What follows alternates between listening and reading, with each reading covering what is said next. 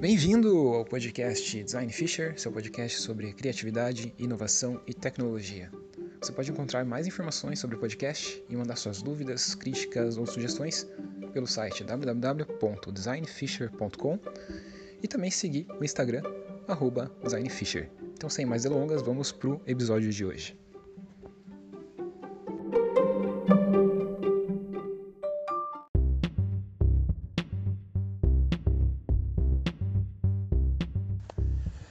Por volta de metade dos anos 2000, 2006, se eu não me engano, uma empresa de consultoria de user design, user experience, quer dizer, design, user experience design, nossa, confundi tudo aqui na hora de falar. É uma das mais famosas do mundo, da Nielsen. Eles fizeram um, um, uma descoberta muito interessante sobre como as pessoas consomem conteúdos na internet, conteúdos online. E eles descobriram através desse estudo que as pessoas consomem o conteúdo numa forma de F. Então, quando você vai ler uma página, muito provavelmente você pode estar tá utilizando esse padrão F para consumir o conteúdo dessa página. Lembrando que não é o único padrão que existe, existem outros, mas esse talvez seja um dos mais comuns. Eu já já vou explicar o que é esse padrão F.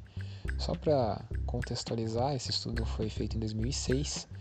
Em 2017 eles refizeram ele e perceberam que esse padrão F continua existindo. Só para contextualizar também de novo, em 2006 as pessoas não tinham smartphones, as pessoas utilizavam e acessavam a internet por meio do computador.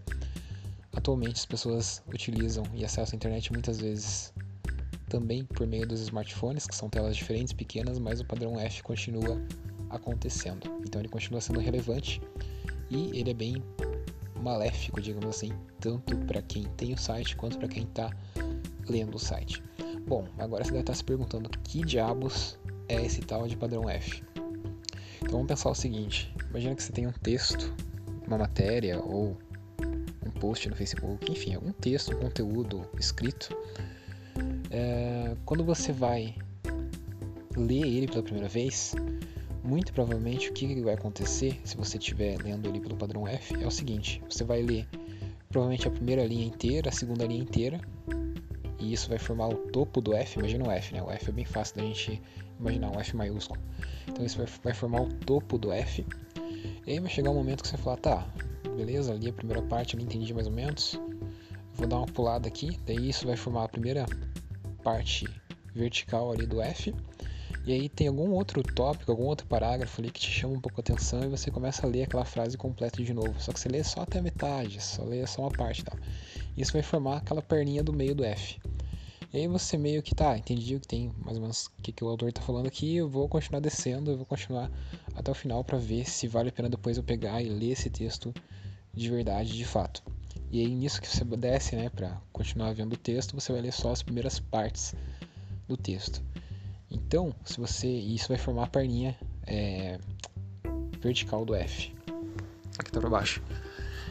E então assim que a gente define, né, o, padrão F. Então a gente lê normalmente a maior parte das linhas ali no começo do texto, desce um pouco, lê mais um pouquinho, umas duas, três linhas ali na metade, depois desce, chega até o final e beleza. A gente deu uma escaneada, digamos assim, no conteúdo e essa escaneada teve esse formato de F. Existem vários né, vários testes feitos com eye tracking, que eles falam que é quando eles colocam uma câmera assim que vai é, monitorar o que um usuário, uma pessoa está lendo no, numa página.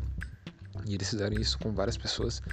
E de fato é um padrão que se repete. As pessoas leem mais os primeiros parágrafos, dão uma pulada, leem de repente um ou outro parágrafo ali e depois vão só lendo as primeiras frases de cada uma das as primeiras palavras, quer dizer, de cada uma das frases. Então esse é o padrão F.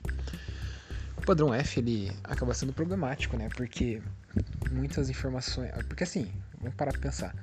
Muitas informações importantes de um conteúdo não necessariamente vão estar no primeiro parágrafo e não necessariamente vão estar é, no canto mais esquerdo da tela, digamos assim, que é onde a perna do F lá se desenvolve, né? E obviamente a formatação de um texto também vai variar bastante. Se você está lendo no smartphone, as linhas vão ficar mais curtas. Então as, as palavras, a, a ordem, da, o lugar onde está a informação vai variar. Num site da internet que você está vendo pelo computador, isso vai variar também. Enfim, é um caos, é um caos porque a informação relevante pode não ser percebida, pode não ser apreendida, digamos assim, pelo, pelo usuário, o que é sempre bem prejudicial, né? Tanto para a empresa quanto para o usuário também, porque o usuário não vai conseguir pegar a informação que ele quer, vai ficar frustrado. Às vezes a informação que ele queria tinha no teu site, tinha naquele conteúdo, mas ele está frustrado porque não achou, porque ele lê a página no padrão F, e assim ele vai para uma outra página tentar encontrar aquilo. Então é prejudicial para todo mundo. Então existem algumas táticas aí que, que podem ser utilizadas, que inclusive o próprio um, artigo do próprio Nielsen, é, da consultoria Nielsen lá que eu falei que fez o primeiro estudo, eles recomendam né, algumas táticas aí que a gente pode adotar na hora de escrever um conteúdo, por exemplo, para a internet, que podem reduzir é, essa presença do padrão F nos conteúdos na hora das pessoas lerem o conteúdo, basicamente, na, na hora dos usuários lerem aquele conteúdo que a gente preparou.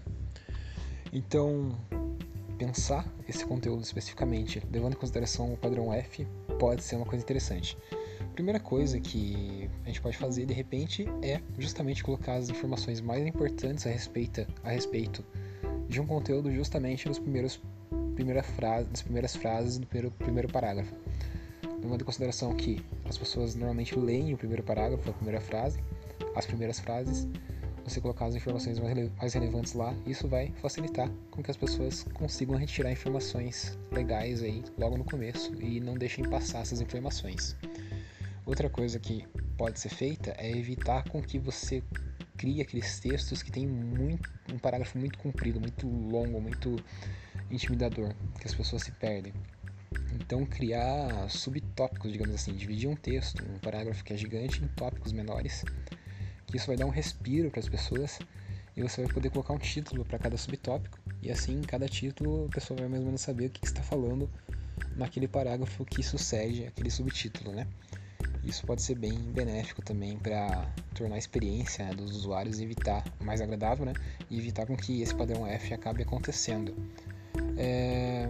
Também, quando você for criar esses tópicos, subtópicos, tentar utilizar nesses tópicos, subtópicos as palavras mais importantes, mais relevantes vão ser contidas naquele, naquele parágrafo logo abaixo desse subtópico. E daí também, você vai dar a informação mais relevante para a pessoa, ela já vai conseguir sacar do que, que se trata, já vai conseguir aprender aquilo e vai ficar mais satisfeita, né? vai ter uma experiência de usuário mais, mais agradável.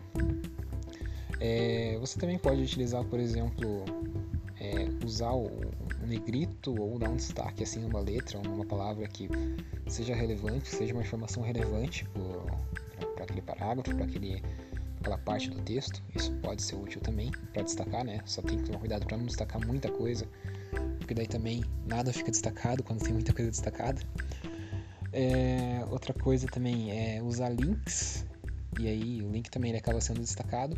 Só que assim, quando você for usar um link num texto, não faz assim, por exemplo, ah, aqui eu estou comentando sobre user experience, a experiência do usuário. E daí, logo em seguida, coloca um, um, um parênteses, né? Um, abre um parênteses e coloca link aqui.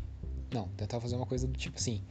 Quando você escreveu user experience, já colocar o link embutido naquele termo, user experience. E existe uma forma, quando a gente escreve texto na internet, que a gente consegue embutir o link dentro de uma expressão. Né? Existe, isso é bem fácil de fazer.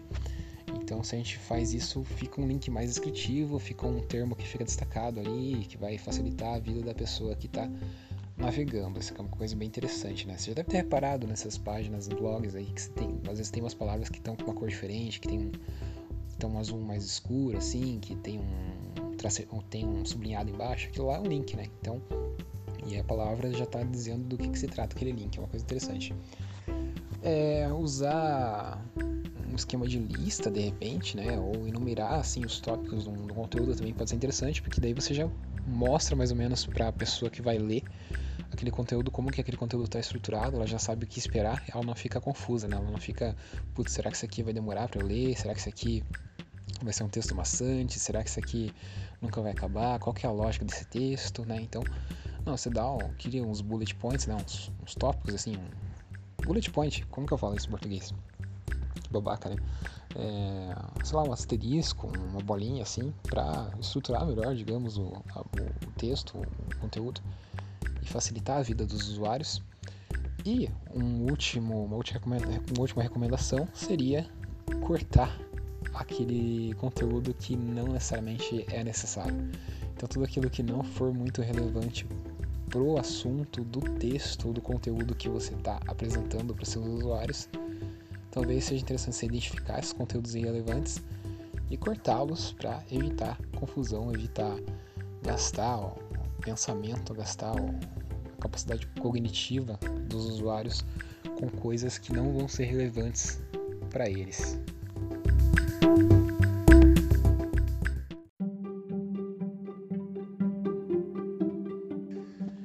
Espero que você tenha curtido o episódio de hoje. Se você curtiu, compartilhe ele com seus amigos, seus colegas, pessoas próximas. E não se esqueça de acessar o www.designfisher.com para ficar por dentro do que está acontecendo, para mandar mensagens, dúvidas, sugestões. E também de seguir o designfisher no Instagram. Beleza? Um abraço, falou, até a próxima.